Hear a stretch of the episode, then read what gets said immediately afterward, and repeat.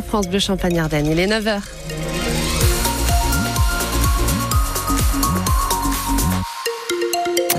Et c'est une agréable journée, oui, le soleil est de retour, ça c'est une bonne nouvelle, hein. ça faisait un moment qu'on ne l'avait pas vu. Par contre, les températures baissent quand même assez, hein. vous le sentez euh, déjà ce matin, mais cet après-midi, bah, ça sera agréable.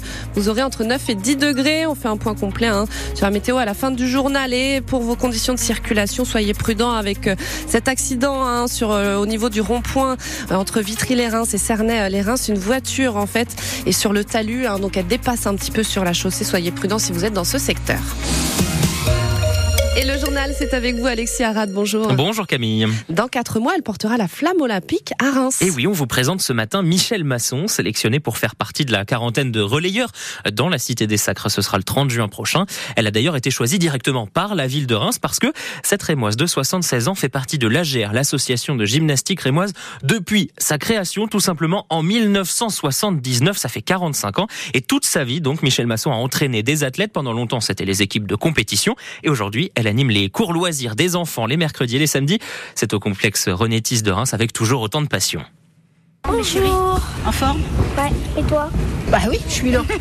Ce qu'il y a, c'est que je m'aperçois qu'elle grandit plus vite que moi. Michel Masson, environ 1m50, rempli d'énergie. On écoute les chéris C'est mes chéris ou mes doudous parce que j'en ai tellement. Grand écart facial. Allez, on reste pas rien faire, on y va. Mais la roue là tu mets les deux mains en même temps, c'est une main et l'autre après. Vous, vous la faites encore la roue? Non, c'est fini moi. Ben, moi j'ai fait de la gym, euh, j'étais toute jeune. Hein. Et moi c'est les religieuses qui m'ont fait faire de la gym. Ça n'a plus rien à voir du tout, du tout. Même les trampolines, ça n'existait pas. Puis nous, les poutres, elles étaient en bois. Donc on faisait attention de ne pas chuter. Et même si elle dit vivre avec son époque, certaines méthodes un peu à l'ancienne surprennent les enfants. Au début, je pensais qu'elle était méchante. Oh, toujours les mêmes. Mais en vrai, ça va, elle est gentille. Moi, au départ, bah, j'entendais que crier un petit peu contre nous et tout. Mais après, j'ai compris que c'était pour euh, qu'on réussisse bien. Oh la discipline, ils ont du mal.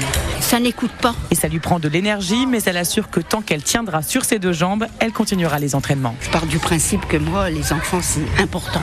Le sport, et puis je leur essaye de leur donner confiance en eux et je les écoute. Et il y en a, pour eux, je suis leur mamie. Allez, mes chéris, on y va. Et voilà Michel Masson qui portera donc la flamme olympique le 30 juin prochain à Reims. Journée qui sera exceptionnelle hein, d'ailleurs sur l'antenne de France Bleu Champagne-Ardenne. Et puis vous retrouvez le portrait de Michel Masson sur notre site francebleu.fr dans les pages La réforme constitutionnelle pour inscrire l'IVG dans la Constitution est en vote au Sénat aujourd'hui, un vote incertain. La droite et le centre bloc. Les députés avaient déjà renoncé au terme droit pour le remplacer par une liberté garantie. Les sénateurs veulent désormais enlever le mot garantie. Les débats s'annoncent houleux à partir de 16h30.